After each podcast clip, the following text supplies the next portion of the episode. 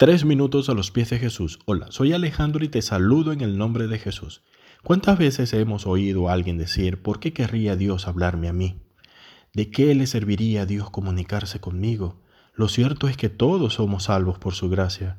Cuando conocemos a Cristo como nuestro Salvador, todos somos lavados y santificados, y todos somos hechos hijos del Dios viviente. Como nuestro Padre Celestial, es natural que Dios quiera tener comunión con nosotros. Muchas veces podemos vernos como indignos y nos preguntamos por qué nuestro Dios grandioso y magnífico tendría interés alguno en hablarnos. En esos casos el Señor podría estar gritándonos al oído, pero tendríamos mucha dificultad para oírlo. Debemos vernos como el Señor nos ve, esto es, como hijos que necesitan que Él les hable, que necesitan escucharlo y requieren ser guiados por Él todos los días de su vida. Si tenemos una imagen pobre de nosotros mismos y nos preguntamos por qué el Dios que creó los cielos y la tierra querría entablar una conversación significativa con personas insignificantes como nosotros, se daña por completo la comunicación. Todo depende de nuestra relación con Él.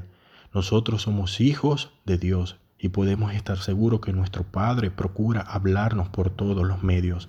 El Salmo 139 es un buen ejemplo de ello. En algunos versículos dicen cosas como, Oh Jehová, tú me has examinado y conocido, tú has conocido mi simiente y mi levantarme.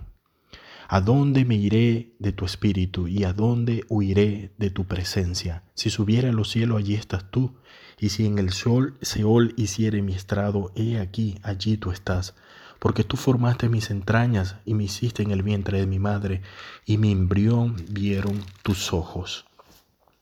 Este Salmo 139 nos da un vistazo maravilloso del conocimiento perfecto que el Padre tiene de nosotros y su amor abundante por nosotros, tal como somos.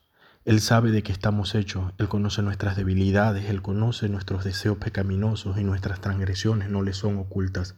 Él conoce nuestros dolores más profundos, así como nuestros temores y frustraciones más grandes. Y a pesar de esto, Él anhela entablar una relación íntima con nosotros. Jesús ha elegido poner su presencia sin igual en estos vasos de barro llenos de grietas y cicatrices. Él murió por nosotros siendo pecadores perdidos, sin esperanza. Él nos ha aceptado permanentemente en su familia con todo nuestro bagaje indeseable. Somos suyos por completo, de pies a cabeza, hasta el último poro.